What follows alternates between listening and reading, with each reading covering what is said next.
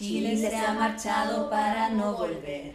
El tren de los apruebos llega ya sin él. Es solo una constitución muy radical que quiere a nuestro país refundar. El Senado está vacío, Jimena sigue ahí, buscando ideas para de esto salir. Los arbolitos dicen que no hay otra opción para cambiar esta constitución. Quizás sí tenemos de una buena constitución con una nueva convención o expertos de la nación. Si tú escuchas a CADEM, a Plaza Pública y la sabrás lo que quiere Chile una tercera vía tener, mejor es rechazar.